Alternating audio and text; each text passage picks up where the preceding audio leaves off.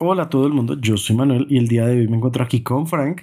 Bienvenidos a la grieta del invocador. Y como se podrán dar cuenta, el día de hoy les vamos a hablar de Riot Games. Bienvenidos al café.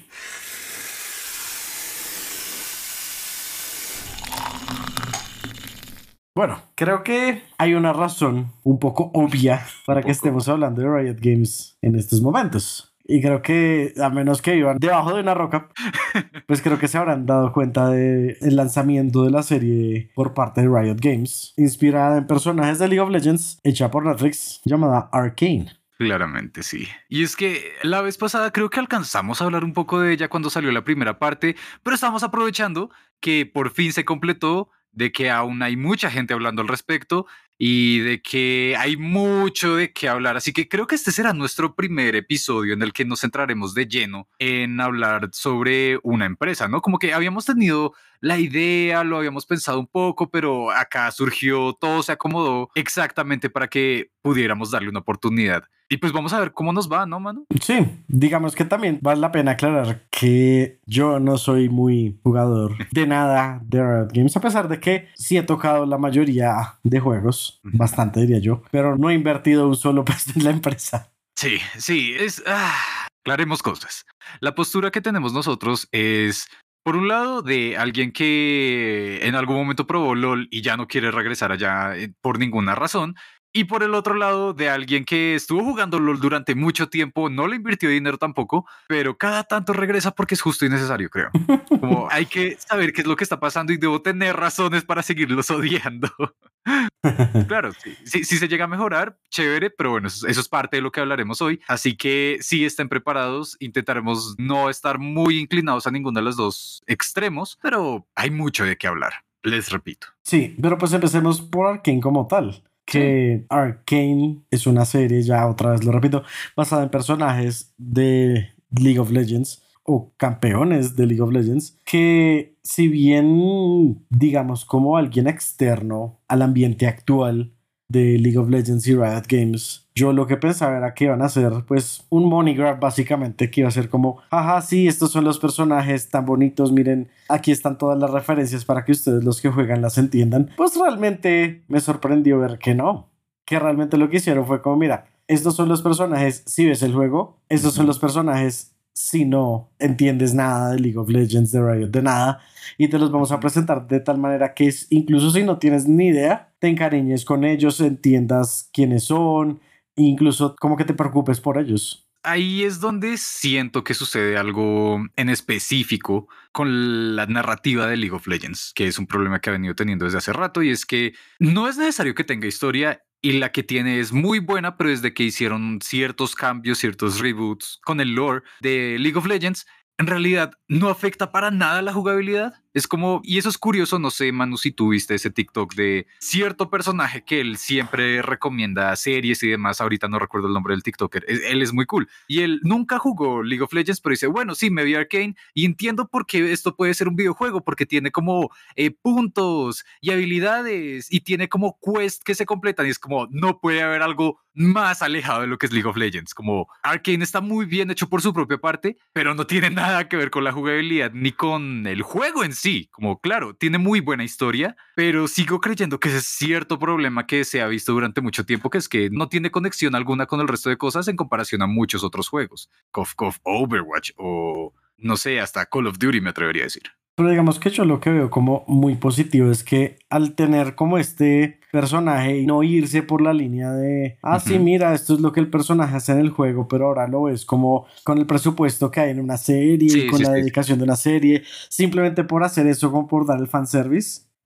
Como no hicieron eso, pues la verdad es que hay mucho más de fondo. Como que no se quedó solo en la superficie y es mucho más disfrutable por cualquiera. O sea, honestamente, al principio tú no sabes, en especial si no has jugado, no sabes quién es quién, no tienes ni idea. Y te van mostrando las personas como, sí, mira, este es este, esta es su personalidad, más o menos ves cómo entran en el mundo, que otra cosa muy importante es el mundo, como lo mostraron. Uno dice, en ese mundo, realmente los personajes no es que hagan al mundo, sino que están tratando de vivir en él. Entonces es una sensación bastante interesante porque muchas veces uno dice, ah, sí, claro, sin este personaje ese mundo se desbarata. No, realmente eso no pasa con Arkane y creo que es, es una gran ventaja que tienen como para poder explorar después en cualquier otra cantidad de cosas porque seamos honestos, si tienen la cantidad de campeones, lore y demás cosas que tiene League of Legends, las posibilidades para una próxima temporada de Arkane son demasiadas. Sí,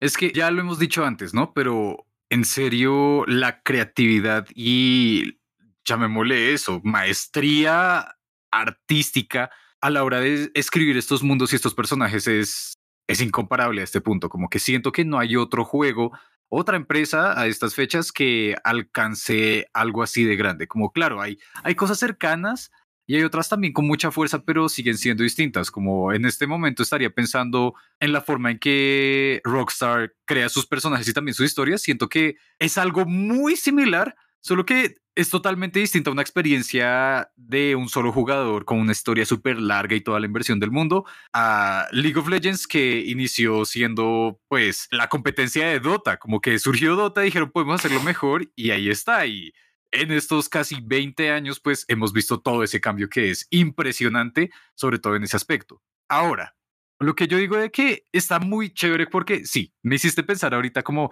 la verdad, los videojuegos y otros medios no se llevan muy bien. Y ya lo hemos visto muchas, Veces.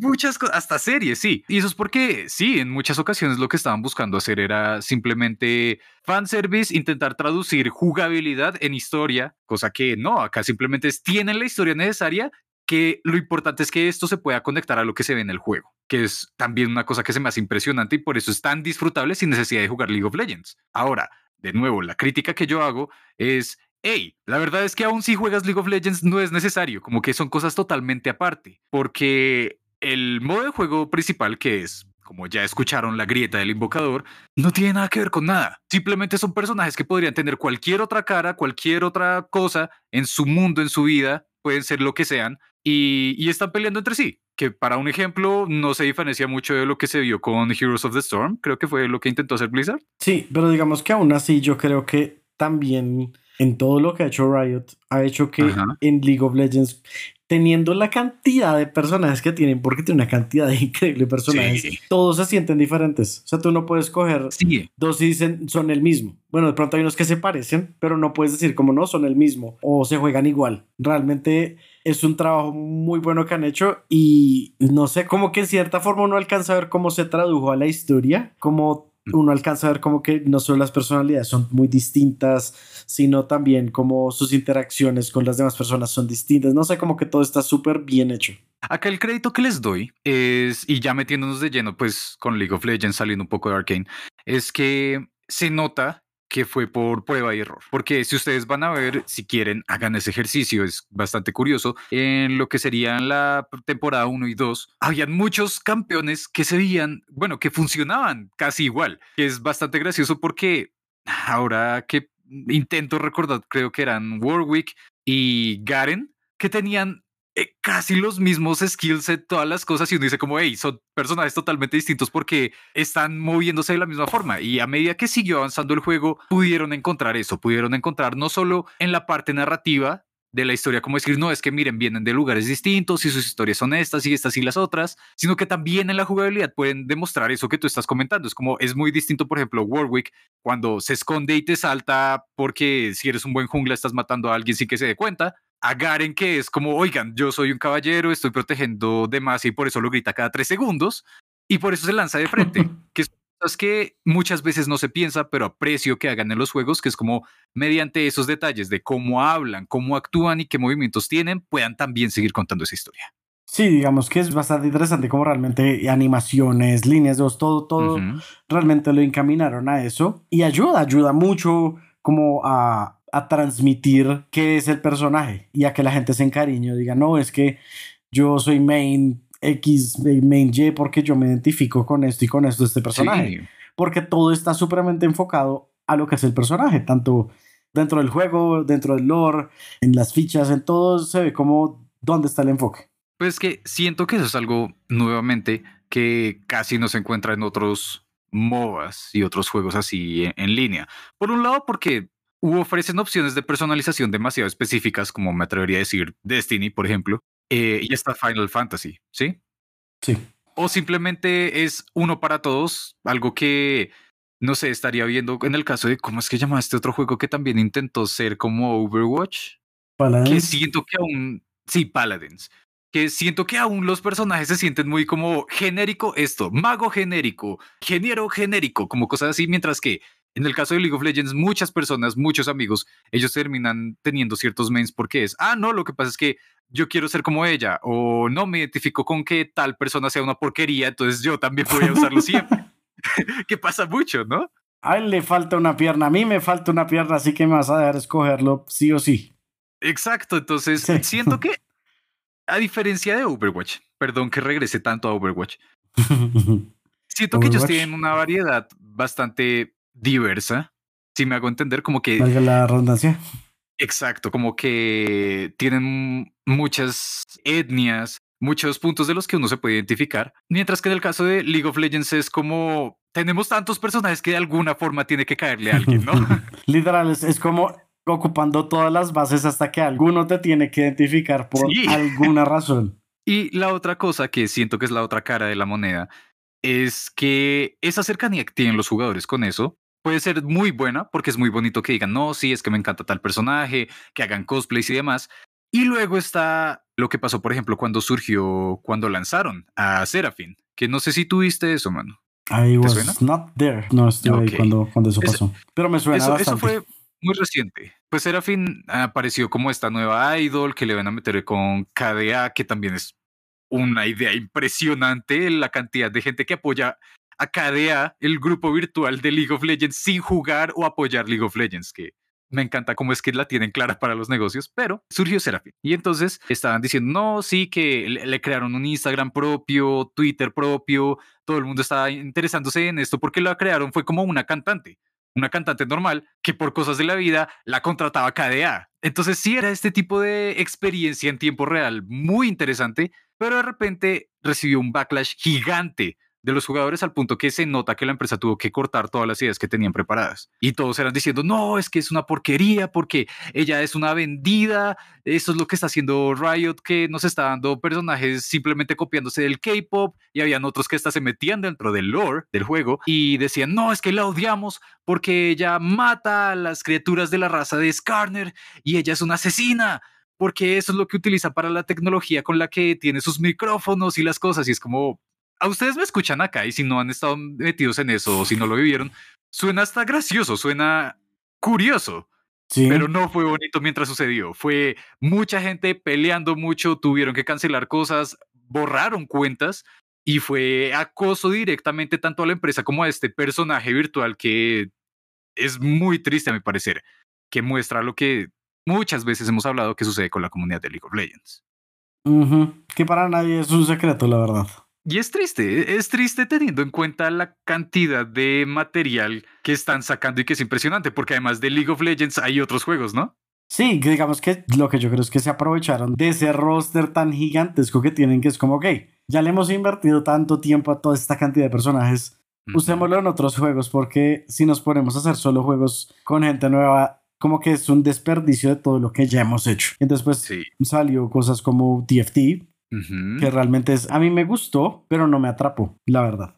Sí. Me gustó, lo jugué unos cuantos meses, creo que la beta y la primera temporada la jugué completa, pero más allá de eso como que no me atrapó, digamos. Pero sí, sí, sí, se me hacía bastante interesante como este es un poco más chill, pero tiene un poco más de estrategia. Bastante cool, bastante buena la idea, como de, mira, son los mismos personajes, pero pues como que los evolucionas, como que los tienes que poner donde tienen que estar, como que no es tan simple, no sé, es interesante la verdad. Como que no es tanto de quick play, pero de, de qué vas a hacer. Sí, es que, bueno, acá tenemos que hablar del meme que existía antes, que ya no se puede usar y es que toda la gente se preguntaba por qué se llama Riot Games si tienen un solo juego.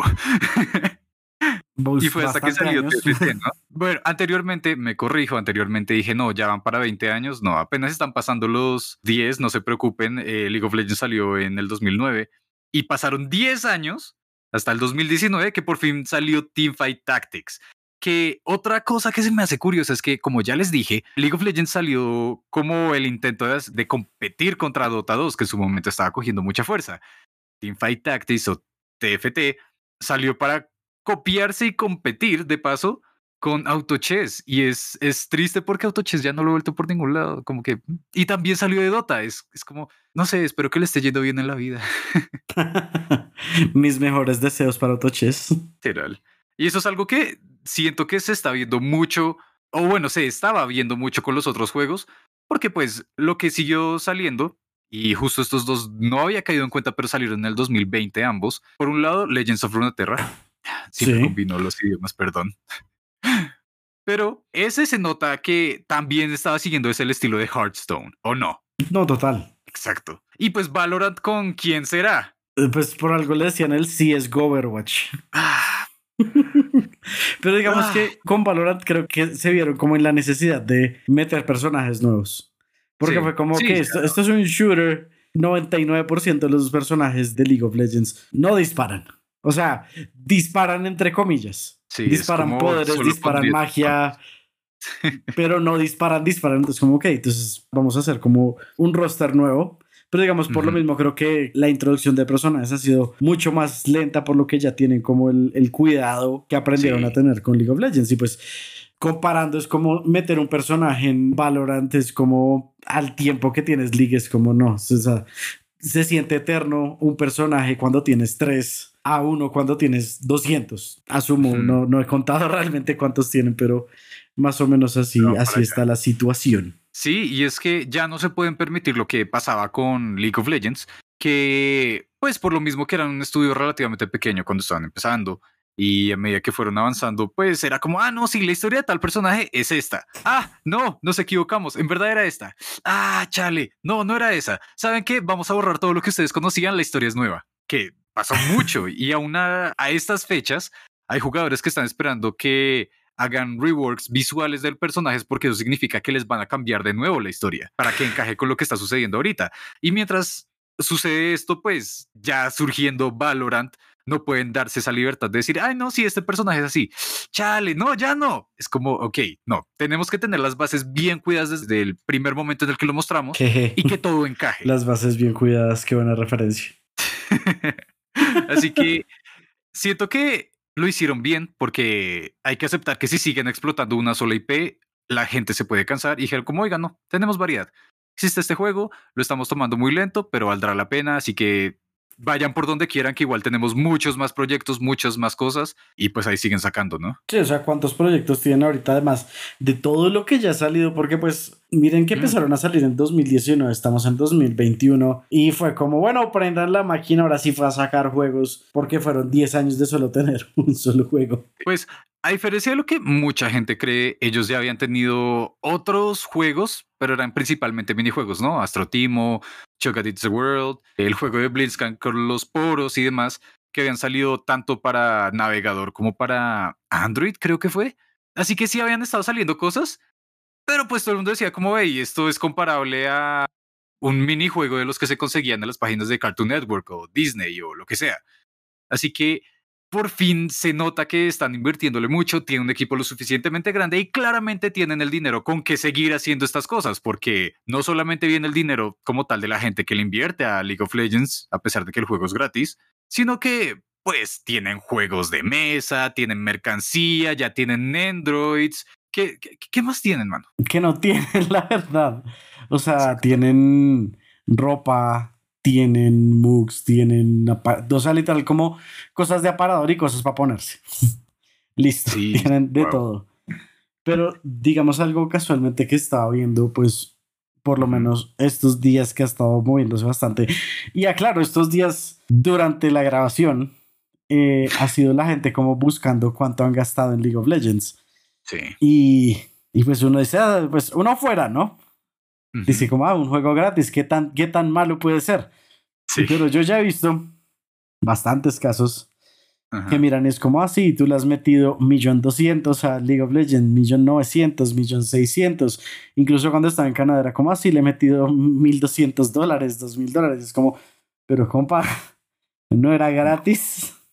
Exacto. Pero pues eso vuelve como a lo que hablé mucho tiempo atrás en uno de nuestros primeros episodios, por allá a principios de este año, que es que cuando uno tiene este tipo de, de juegos donde pues el juego es gratis, pero tienen alguna opción para comprar, ya sea, pues miremoslo con League of Legends, que uno puede comprar skins, que uno puede comprar puntos para conseguir skins, o sea, como todo este negocio interno que funciona con tiempo y tú no quieres gastarle el tiempo, pues le metes dinero y una vez le metes dinero lo que pasa es que dices como, ah, bueno, pues ya le metí mil pesos, digamos. Entonces usemos esos mil pesos para alargar un poquito más el juego y, pues para aprovecharlos, porque mire, ya le metí plata. Entonces después es como, bueno, salió otra cosa. Bueno, metámosle otro poquito. Igual ya le había metido mil. Metámosle dos mil esta vez a ver si con dos mil me va mejor. Entonces, fin, ay, pero hagamos durar un poquito más esa plata. Y así poco a poco y así es como la gente termina gastando mucha plata en juegos como League of Legends. Digamos, al comienzo yo estaba muy en contra de gastar plata en cualquier juego. Fin, como quiero hacer una compra y hasta ahí. Y si voy a volver a comprar es porque va a ser un DLC gigante, ¿no? Pero digamos en el caso de League of Legends, eh, me alegra también comentar que ya ha entrado a esa página que sacaron hace como dos años. Ustedes pueden buscarla como literalmente la hizo Riot Games para que la gente sepa cuánto ha, eh, cuánto ha gastado. Y sigo en ceros, estoy muy contento por eso, pero entiendo por qué se le invierte porque algo similar me ha pasado es con Dead by Daylight que digo como, wow, sí, quiero, quiero esta skin, quiero este personaje y siento que sí va a valer la pena porque voy a estar jugándolo, como que no es un juego que voy a abandonar de la noche a la mañana, listo, le metí dinero y se fue. Que eso es algo que es también esa parte del proceso mental que uno no se da cuenta, es como, wow, me estoy autocondicionando a que voy a seguir jugándolo porque ya le metí lo que tú estabas diciendo. Y digamos, eso lo acepto, cool, sí, como las skins en League of Legends hay unas que son muy bonitas, muy chéveres, y aceptémoslo, muchas veces las conseguimos es como para chicanear con los demás. Total. O el típico de, ay, comprémonos las de, no sé, guardianas estelares para irnos todos cuando juguemos de guardianas estelares. Y eso, eso es, eso es bonito, es, es tonto, un poco tonto, pero es bonito, como que aumenta la experiencia, la hace más agradable y si a ti te gusta, chévere. Lo que no me ha terminado de encajar es el modelo del Season Pass, que si bien no está muy, muy establecido de la forma en que ha sucedido con otros juegos como diría que casi cualquier shooter que existe hoy en día, sí. o hasta en Dead by Daylight, eh, sí se está metiendo mucho en League of Legends. Y yo digo, como eso ya es, es problemático porque significa te obliga a estar jugándolo constantemente, sobre todo en TFT, y tal vez si te mantienes todos los días jugando, ahí es cuando consigas tal premio. Pero eso es solo un tal vez, así que ya si tú decidiste dejar de jugarlo, bueno, es problema tuyo y tú perdiste tu dinero. Entonces, eso me suena un poco más hacia el lado oscuro de la fuerza. Sí, malvado. así que, pero curioso que la alternativa esté también por parte de ellos mismos, porque anunciaron, bueno, ya sacaron dos juegos de una vez en estos días aprovechando el lanzamiento de Arkane y anunciaron otros dos, que no sé si los hayas visto, Manu, pero son el juego del Rey Arruinado y Hextech Mayhem. Yo estaba pensando justo en que estaba viendo un preview del Proyecto L, que es el juego de luchas de, League of Legends. Sí. Sí. Que se ve bonito, pero no veo como mucho flow en esos combos. Es más, no veo muchos combos. Entonces no sé. Sí. Por eso sigue en desarrollo. Porque que yo sepa, aún no le han dado ni siquiera un año específico de lanzamiento como, sí, probablemente sean tal. No, es como que, oigan, lo estamos haciendo, no se preocupen. Y según lo último que mostraron es que está, va a estar basado en Arkane directamente, ¿no? Que... Sí, digamos que sí, me di cuenta que se notaba en el background que era como ese background es 100% de Arkane. Y en la otra es que se ve muy completo para tú decir como no, es que está todavía muy crudo. O sea, puede que esté muy crudo en términos, no sé, de balance, de que de pronto ya si balanceas de otra forma le te toca ponerle más animaciones, pero luego está supremamente completo. Es que eso es lo que nuevamente fangirleo un poco respecto a eso y es que se nota con estos proyectos que lo están haciendo muy bien. No solamente la escritura, que es lo que me importa, también las animaciones, como que la programación, se nota que al menos las cosas funcionan como uno cree que deberían funcionar, que a eso voy, por ejemplo, con el caso del juego del Rey Arruinado, porque es un RPG, cosa que no me esperaba para nada que hiciera Riot, porque no sé, como que uno está acostumbrado a que las empresas occidentales no se vayan por esto que usualmente lo hacen más bien los japoneses o cualquier otra empresa asiática, ¿no? Y lo hicieron. Y he escuchado gente diciendo que probablemente sea uno de los mejores RPGs del año, que me sorprende mucho más. Así que eh, es curioso. Y por ejemplo, en el otro caso, el de Hextech Mayhem, es un juego de ritmo. y encaja bastante bien, cosa que no esperaba. Y no solamente eso, los otros proyectos que vienen son eh, Convergence, que es un plataformero de, ¿cómo se dice?, de resolver acertijos, digámoslo. También está Song of Nunu, que es un juego de, es un puzzle. El Song of Nunu, que es el juego de aventura, y aún están los otros proyectos, además del proyecto L, que aún no tienen nombre, que uno es un hack and slash y el otro es un MMORPG. Que no sé qué va a pasar ahí, porque Ok, me han escuchado hablar acerca de Final Fantasy XIV, que también es un MMORPG. ¿Qué pasará con algo que tiene tanta fuerza como una IP que es League of Legends? Tengo miedo, tengo miedo de que la gente no deje usar sus computadores cuando salga el juego. Se meten con realidad virtual y ahora tú estás en el MMORPG. Y lo mejor es que hay material, porque acá para aquellos que no sepan mucho del lore de League of Legends, Arkane solo se trata de dos ciudades, de dos ciudades que hacen parte de una región que tiene como tres o cuatro, de un mundo en el que existen como siete regiones grandes y como van en 15 o más ciudades y cada una tiene su propia historia y sus propios contextos y conflictos políticos, sociales y demás, que tienen mucho de qué, de dónde coger, qué hacer. Ahora imagínate un juego en línea en el que te permitan explorar todo ese mundo, que hasta el momento han demostrado, al menos con los nuevos cambios, que tiene mucha cohesión y hay mucho de qué hablar. Así que, ¡ah! como es un proyecto que me emociona mucho. Como, como jugador y como periodista y escritor, digo, wow, acá hay mucho con qué trabajar, qué chévere. Casi hasta me dan ganas de trabajar con Rito. Casi. Casi. No falta nada. Bueno, y a lo que íbamos, ¿no? Que siento que ya se pudieron haber dado cuenta de más o menos la dirección que estábamos tomando. Y acá hay que hacer un pequeño trigger warning, una pequeña advertencia, y es que muy posiblemente de aquí en adelante vamos a mantener un, tono un poco más serio, un poco más ah, alejado a lo alegre que estábamos hasta ahorita, quiero creer, porque hay que mencionarlo, y eso es algo que en lo personal siento que no estaba sucediendo mucho en las últimas fechas, que se está hablando de todos estos proyectos de, de, Riot Games por todo lado y de repente desapareció, desaparecieron las controversias que siguen siendo una realidad de, de la empresa. Y a eso es a lo que iba también diciendo como, hey, me gustaría trabajar en esa empresa, pero conociendo lo que ha pasado allá, no es un lugar en el que personalmente me gustaría trabajar. Así que vamos a empezar a hablar de eso, ya están preparados y si no saben acerca de esto, pues bueno, espero que aprendan en este programa. Así que Manu, ¿por dónde crees que deberíamos empezar? O más bien tú dime qué has escuchado acerca de lo que ha pasado en Riot Games. Bueno, he escuchado de pues los términos que se votan tanto ahorita cuando suceden estas controversias de cultura sexista, de, de harassment, de acoso laboral, pero vale aclarar un punto muy importante, no es como en el mismo nivel que vimos cuando hablamos de Blizzard. Claramente estamos en, en, un campo que pese a que sigue siendo muy grave lo que pasa, no llegó al punto al que llegó en Activision Blizzard.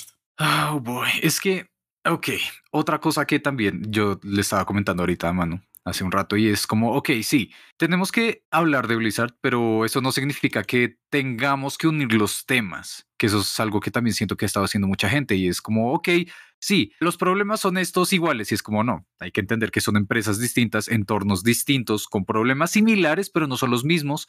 Y pues no sirve mucho decir como, ah, no, lo que pasa es que sí, las cosas estaban mal en tal lugar, pero al menos no tan mal como en este otro lado que siento que ha hecho mucha gente. Es decir, como, ok, sí, son cosas distintas y hay que solucionarlas como tal. No por el hecho de que conozcamos un caso peor, significa que esto no esté mal o que deje de estar mal. Así que, pues, dejando eso de lado, ya mencionado Blizzard es lo que pasó y es muy grave.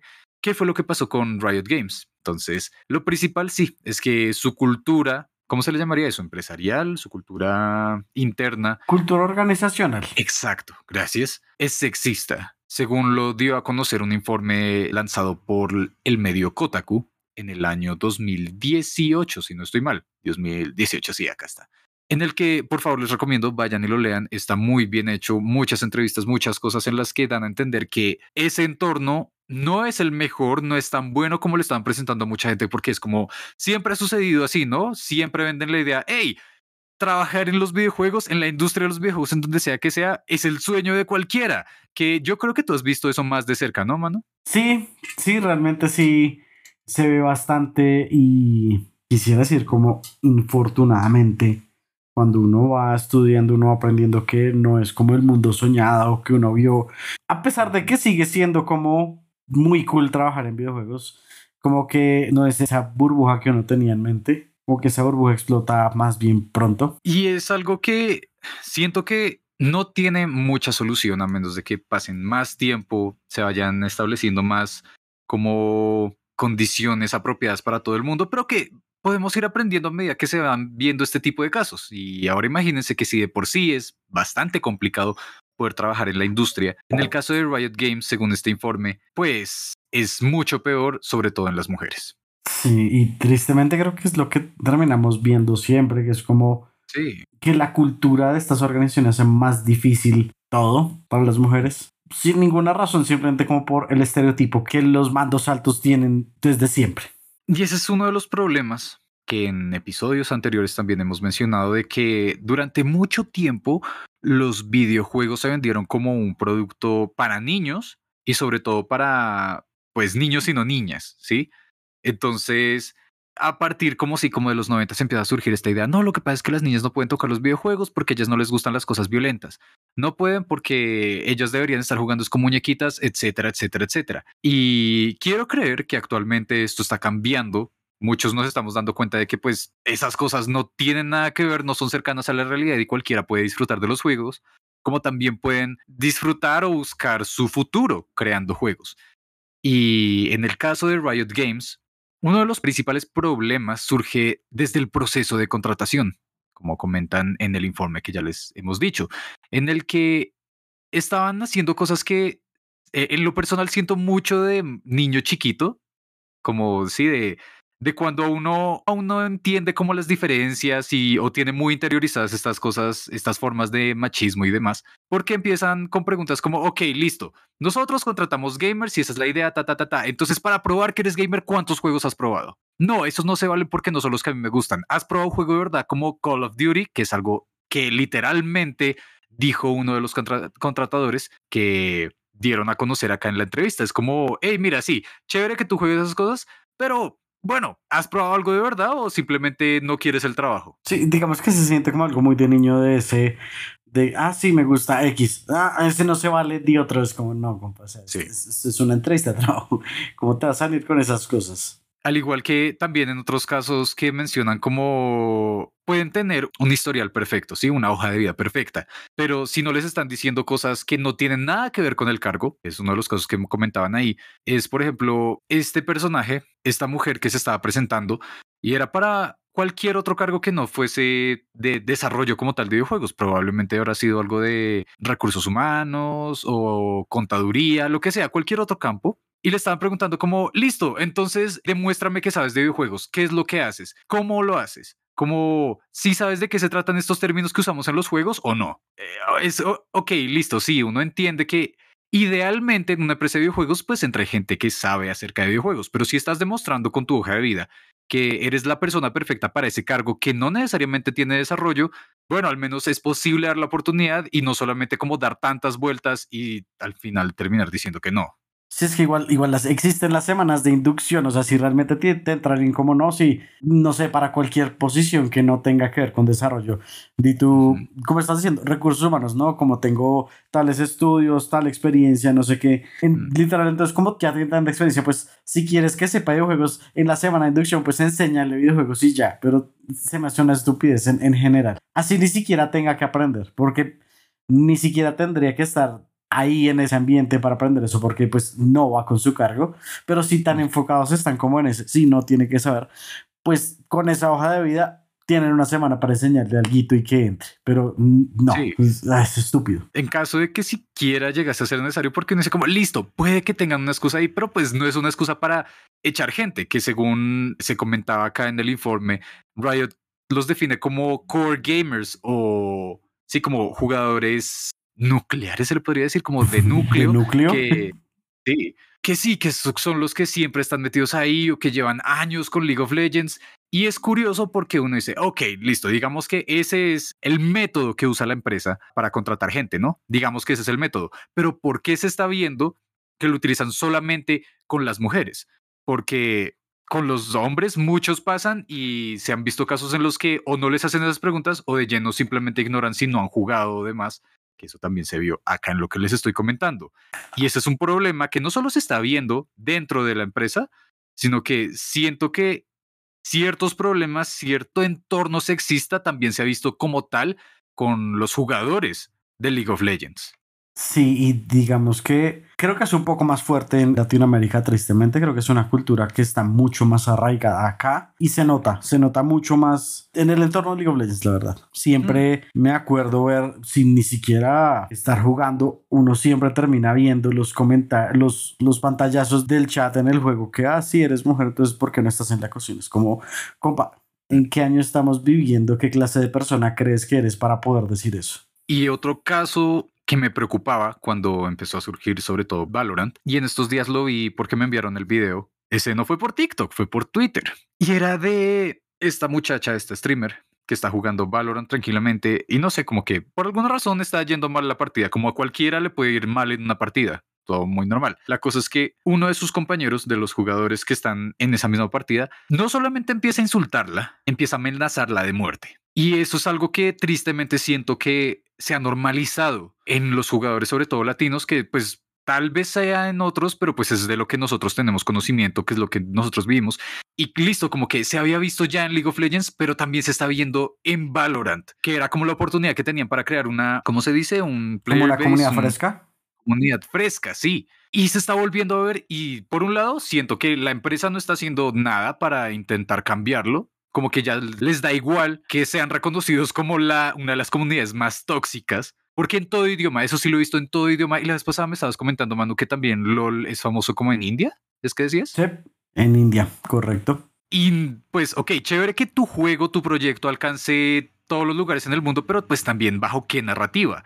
Y ahora, regresando a lo de la empresa, Cosas similares se han visto según lo que les estaba comentando del informe. También se estaba diciendo que dentro de la misma empresa, las reuniones que uno creería lo posible deberían ser formales, ¿no? Son reuniones ya sea de desarrollo, de proyectos, de demás. Pues todo esto debe tener algún tipo de estructura en la que todos puedan opinar y desarrollar las cosas, ¿no? Pues no, al parecer también son gritos, insultos, amenazas y gana el que más grite. Así que bueno, pues no quiero que esto suene muy alarmista, pero pues qué podemos esperar también si dentro de la misma empresa se están viendo esos problemas y no los están intentando solucionar. Sí, realmente uno diría como empieza por solucionar tus problemas internos antes de decir como no, vamos a hacer que la comunidad sea mejor, que no sé qué, lo estamos escuchando, pero es que ¿qué están mostrando si la misma empresa internamente no es un ejemplo a seguir? Exacto, y bueno, quiero aclarar que también dentro de el informe, dentro de todo este artículo, hay voces de gente que también trabaja en Riot diciendo, hey, yo también trabajo acá, también soy mujer y demás, y pues no he visto que sucedan estas cosas, a mí me está yendo bien, si ha sucedido, ha sido en otro lugar, etcétera, etcétera, etcétera. Pero estamos hablando de que aún así existen esos problemas. Y los problemas no son solamente los que les acabamos de comentar, también...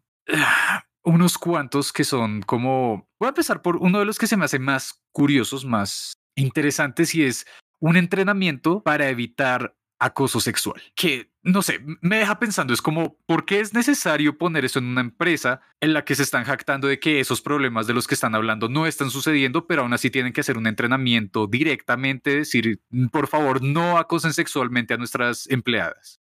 Básicamente estás haciendo como todo lo que demuestra que sí está pasando. Es como literalmente cuando dicen como así, ah, tal testigo para tal caso desapareció extrañamente, es como sabía mucho, y ahora no hay quien diga lo que es, pero todos sabemos que ya era verdad de que ese man sabía la verdad. Y al respecto, los mismos trabajadores, sobre todo de altos cargos, han dicho como no, lo que pasa es que estas investigaciones y estos casos se han hecho con personas que ya no trabajan aquí.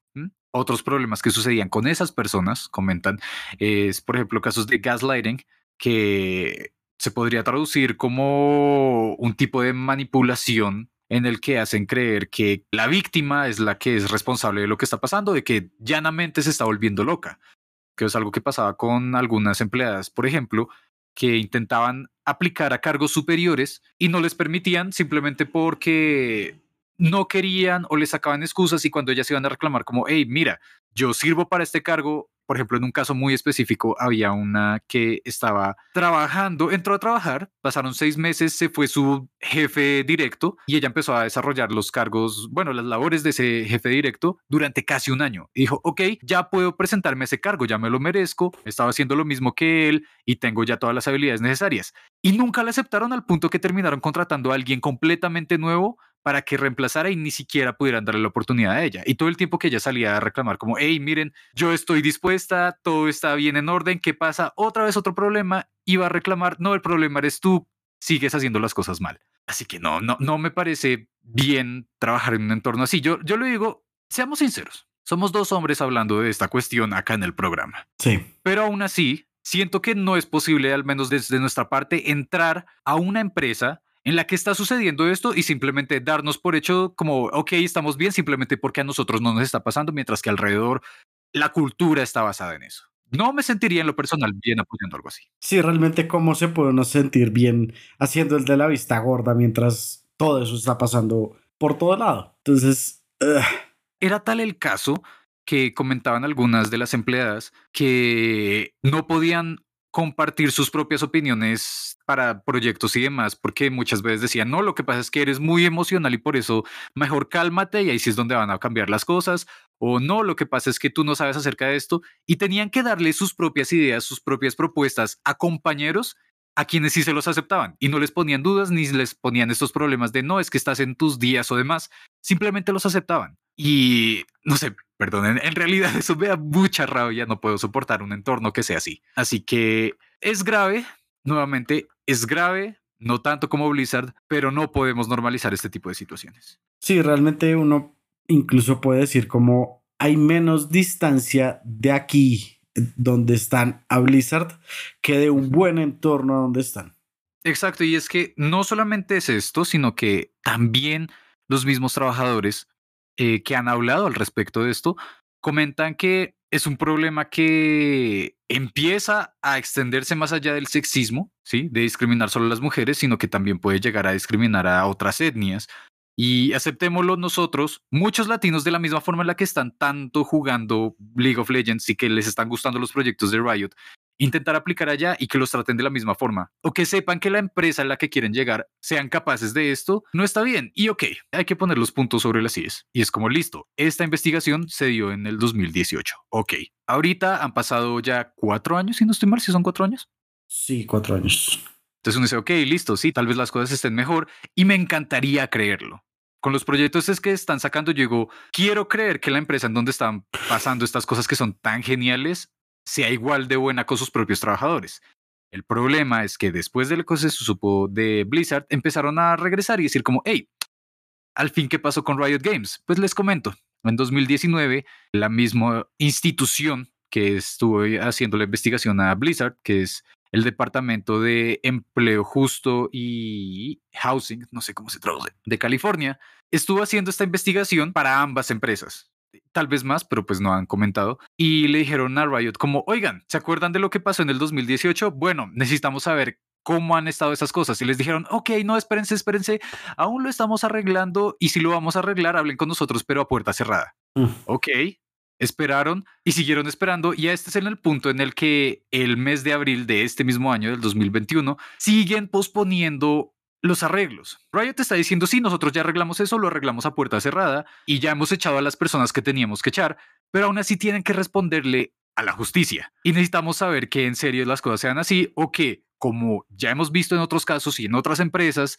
mencionando ya, ya no más a Blizzard, sino a Ubisoft, que es como, ok, sí, a todo el mundo le están diciendo eso, pero adentro simplemente están callando a las personas que en algún momento tuvieron la oportunidad de hablar. Y la DF, DFE H, el nombre de esta institución, también ha estado comentando como, oigan, por favor, denos ya la información de lleno de que sí lo están haciendo bien, con eso les creemos.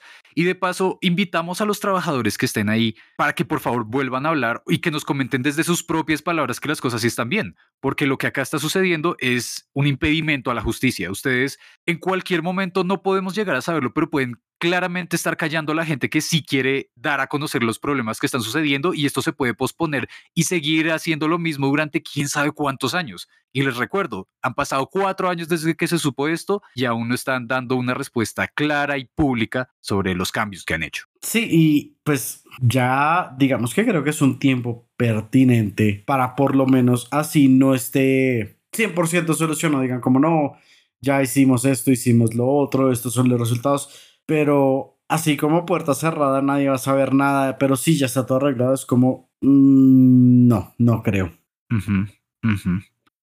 pues igual siento que aún está en veremos. Quiero creer que tal vez sí estén haciendo los cambios que decían, están haciendo las cosas que se supone deberían hacer y estar creando un ambiente más favorable para cualquier tipo de empleado pero por ahora simplemente tendremos que esperar. Y la cosa es que hay que tener en cuenta la fuerza que tienen, ¿no? Que es algo que estamos notando últimamente con todos los proyectos que están surgiendo. Así que, bueno, ¿por qué van a tener tanta fuerza y qué tanto pueden hacer con esta fuerza que ya tienen que pueda seguir de aquí en adelante? O bueno, ¿tú qué opinas, mano? Pues estaba viendo muy como el, el que el texto, el primer texto que hubo de Riot Games describiéndose a sí mismo cuando fue fundado en 2006, que decía que van a ser desarrolladores a publicar y apoyar como la empresa de juegos más enfocada en el jugador que hay. Entonces, digamos que veo eso de manera más reciente con los proyectos, pero siento que ahí tienen que no sé si agregar o tener muy en cuenta de que pues ellos sí no son nada sin los jugadores, pero tampoco son nada sin, sin sus empleados. Sí. Ah, es doloroso, creo yo, que sea tan complicado darse cuenta de que es necesario ser humano ante todo.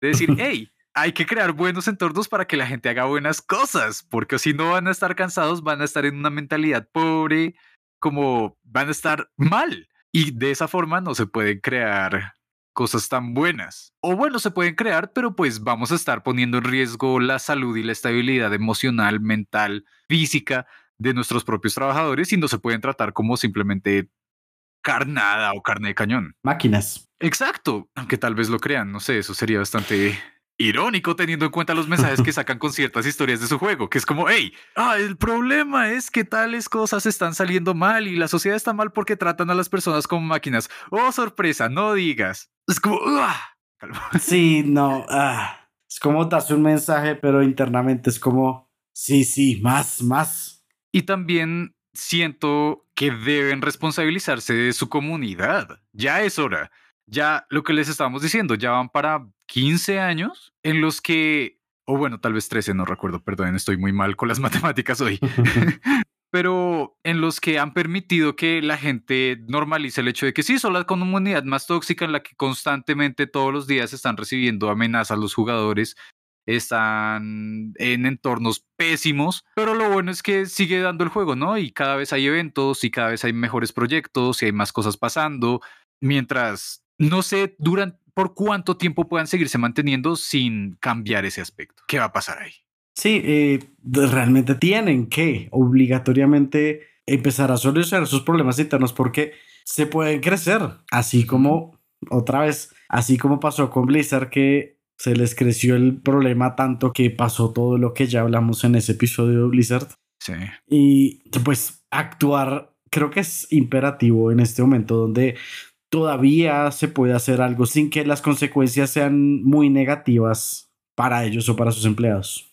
Igual otra cosa que veo ahí es que a pesar de que han surgido estos proyectos, sobre todo Arkane, que es con el que empezamos el programa, algo que estaba viendo mucho, sobre todo en Twitter, es que muchas personas estaban empezando a promover este meme que es como que advertencia, no, no caigan en la trampa. Arkane es bueno, pero eso no significa que deban regresar a League of Legends. Sí. está muy normalizado y es como, ok, ¿a quién le gustaría que su proyecto surja y digan como que, oigan, esto es bueno, pero el material original es una porquería, así que por favor no lo vean? Y que hagan como si nada. Como, ay, sí, qué gran chiste. Es como, bueno, ¿en qué momento también esto dejará de ser un chiste? Y es que ahí va la otra pregunta. Es como teniendo en cuenta el punto en el que están, porque tienen tanta fuerza. ¿Por qué tienen tanta fuerza tanto aquí como en el resto del mundo? Como, ¿qué está pasando ahí? ¿Cómo pueden aprovecharlo bien? Pues yo creo que la fuerza viendo, digamos, el entorno actual, se da uno porque el juego es fácil de correr en muchos computadores, muchos equipos pueden correr, no necesitan tener así como, wow, que la tarjeta gráfica, la más cara, que mejor dicho, el mejor procesador, la mejor pantalla, no, puede correr bastante fácil en cualquier máquina. Entonces, eso para empezar ya les da una entrada grandísima. Además, lo otro que es que es un juego gratis. Entonces, si alguien tiene, mejor dicho, no sé, este computador lo tuvo mi hermano, que se lo dio su hermano, que se lo dio su hermano, y ahora es mío, pero no tengo un peso, obviamente, por lo que, pues, ya lleva cuatro generaciones este computador y todo lo uso. Pues, si es un juego gratis, pues, como no me va a llamar la atención. Otro punto que yo creo que hay que destacar es la escena de los esports, porque siento que no habíamos visto acá en Occidente algo con tanta fuerza como ha sido con League of Legends. Sí, es cierto, realmente la fuerza, el público y honestamente la emoción de, un, de una partida es bastante buena. O sea, tú viendo los profesionales, tú te emocionas porque pues más o menos, pues te entiende así uno no le guste mucho, es fácil de entender. Digamos, sí, yo lo jugué, yo lo entiendo, entonces pues ajá, pero he visto gente que ni siquiera lo ha tocado en su vida y aún así más o menos se entiende y se emociona porque, pues, porque es fácil emocionarse viendo algo así. Entonces, eso también ayuda bastante como que atraer gente nueva. Claro, y, es que ahí es donde quiero creer que tienen potencial para establecer mejor una buena comunidad, porque pues para la muestra están los casters, que muchos han visto y acá en el programa esperamos tener más,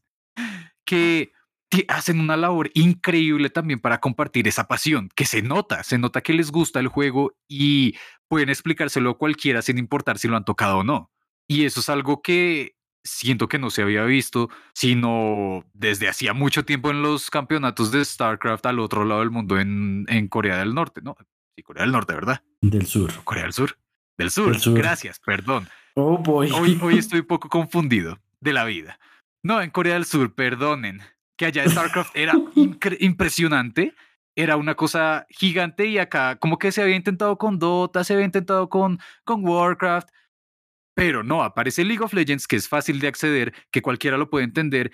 Y hace unos cuantos años la gente no se imaginaría nada, pero hoy en día hay cuatro canales en Latinoamérica, si no estoy mal, que ya lo están mostrando en su programación deportiva, que es algo que de por sí me emociona pensar, me emociona ver justo lo que tú estabas diciendo, es muy bonito ver eso, que es algo que también sucede, por ejemplo, con otros deportes, ¿no?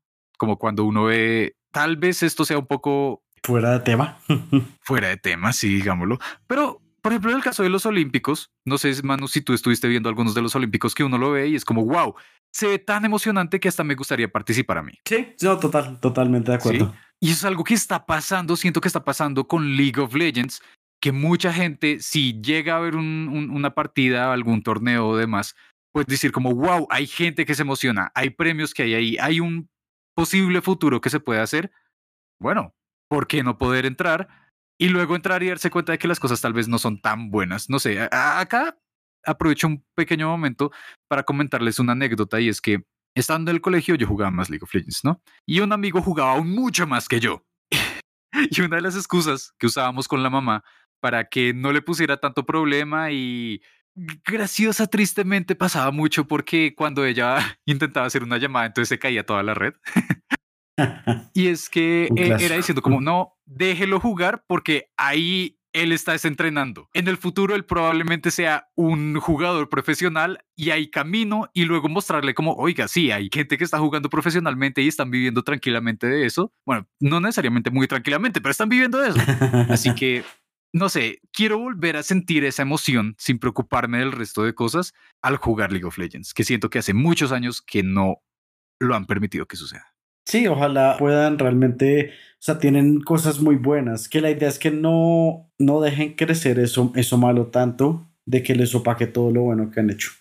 Pero bueno, creo que eso es todo por el día de hoy. Todo lo que alcanzamos a hablar de League of Legends. Una vez más, muchas gracias por escucharnos. Ya estamos en épocas decembrinas, entonces felices fiestas, ya sea que celebren Hanukkah, Navidad, Yul, Kwanzaa o Kwanzaa, lo que sea. Que la pasen muy bien y en familia. Nos vemos en una próxima. Ya saben en qué redes encontrarnos, tanto en Instagram como TikTok como Café 16B. Y nos vemos en una próxima. Hasta luego.